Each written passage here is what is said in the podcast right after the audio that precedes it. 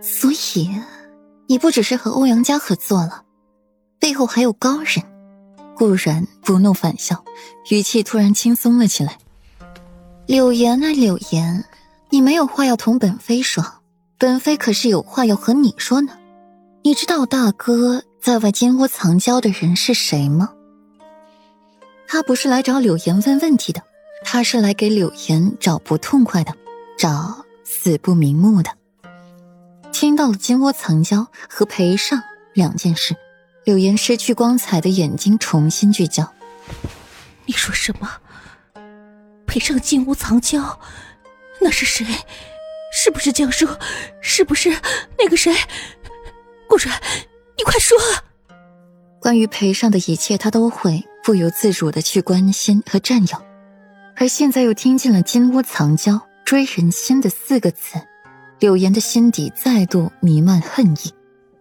是裴岑，裴尚的亲妹妹，就是你烧死的那个女人。裴勇和外室生的女儿，后来外室死了，裴勇怕大夫人知道他在外面养了外室，不敢将裴岑带回王府，就特意让大哥对裴岑多加照顾。哪知道柳小姐你极度成狂，烧死了大哥的亲妹妹，不然你们也不至于落得如此啊！顾然走到了柳岩面前，蹲下身子，凤毛轻挑。满是惋惜。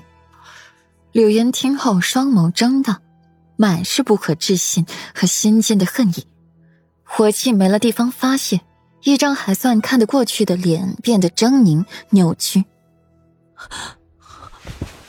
可能，不可能的！你骗我，这是不可能的！你骗我，顾然，你骗我！我都要死了，你为什么还要这样对我？你都要死了，本妃骗你做什么？顾染冰凉的手放在了柳岩的脸上，再慢慢向上，毫不避讳的放在柳岩的头顶摸索着，摸到几处尖锐，又把手抽回，从袖中拿出了一方磁石，放在柳岩的头部。柳岩只感觉有什么东西正在从自己的身体分离，带着阵阵的剧痛，感觉头。愈发的昏沉了，很胀，很疼。随后是硬物的碰撞声音，叮叮几声响，那痛感不在，头却越来越昏沉，眼前也是一片黑暗。最后只看到了顾阮手里拿着几根泛着寒光的针。顾阮看着这针，眉宇间的戾气愈发的浓重了。吸寒针，程锦月。他活着，在这里。来了平城，为何不来找自己，却躲在柳国公府替柳岩诊治，还用吸寒针替他遏制毒素？明明可以解毒，却只是放任，不像他医者人心的风格呢。